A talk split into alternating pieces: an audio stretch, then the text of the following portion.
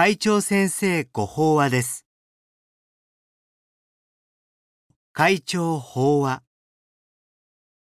心の隙間を埋める。二羽の日光。立正厚生会会長。心の中には鬼も仏も。仏教では貪欲真に愚痴。の三つを人の心を毒する根本的な煩悩と教えています。何においても必要以上に貪り、満足を知らない心、怒りの心、真実の道理がわからず、目先のことしか考えない心。これらが嫉妬や憎しみや不和を招いて自分を苦しめるというのです。三毒と言われるこうした煩悩は人間なら誰にもあるものでもちろん釈尊にもあったのです。ただ私たちと釈尊の違いは欲望や怒りを制御できるかどうかという点です。私たちは欲や怒りをうまくコントロールできないがために思わず軽はずみな行動や悪いことをして余計な苦しみを背負い込むのです。そのような時私たちはつい魔が差してと言ったりしますがその魔は人に害を与える鬼類とか人の心を迷わせ乱し修行を妨げるものと言われます。ただしそれは外部から私たちの心に侵入してくるものではありません。神や仏が自分の心の写し絵であるのと同じで魔も鬼もすべて自分の心の働きです。ところが幸いなことに法華経のダラニ本にダラニを得たならばガキのような鬼どもが人の弱点を探してつけ入ろうとしてもつけ込む隙が見出せないとあります。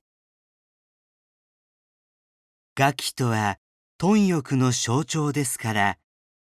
あれも欲しいこれも欲しいと貪る心が起きかけてもだらにを得ればその心が暴れ出す前に制御できるというのです。それでは心の中の魔や鬼が暴れ出す隙を与えないだらにとは一体何でしょうか？また私たちもそのだらにを得ることができるのでしょうか？上昇人を助ける言葉。だらにについて本会では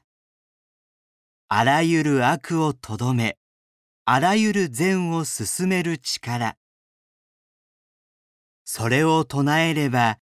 仏の世界にまっすぐに入っていくことができる神秘的な言葉と説明しています。もう少しわかりやすく言えばだらにとはそれを唱えれば心の中で動き回る貪りや怒りや自己中心の思いを抑えて自分の中にある仏の心を働かせる力を持つ呪文のような言葉ということでしょう。以前武士道について書かれた「葉隠れ」の中の「あとみよそわか」という言葉をご紹介しましたが、これは忘れていることはないか、もう一度よく見てごらんと、自分の行いを振り返ることを促すだらにです。そわかとは、仏への呼びかけの言葉で、円満成就するといった意味もありますから、この言葉が自分の中の仏への呼びかけとなり、仏心に立ち返るスイッチになるのです。ついカッと頭に血が上りそうになった時などに、私は心の中で、オンニコニコ、腹立つ舞ぞや、そわか、と唱えます。すると、感情の波が静まって、後悔するような言動を慎むことができるのです。どれほど強い意志を持った人も、鬼や魔に例えられる頓人知の誘惑にはなかなか勝てません。しかし、心に隙が生じそうな時に自己を顧みるだらにというスイッチがあれば、間が動き出す前に隙間を埋めて、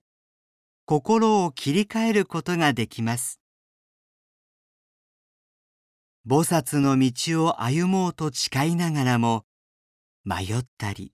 悩んだりすることの多い私たちに、そのことを教えるのが、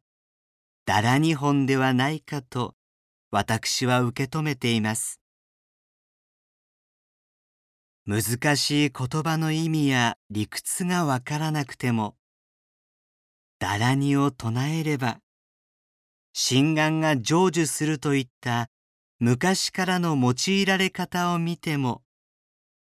私たちをいつでも精進の道へと引き戻し、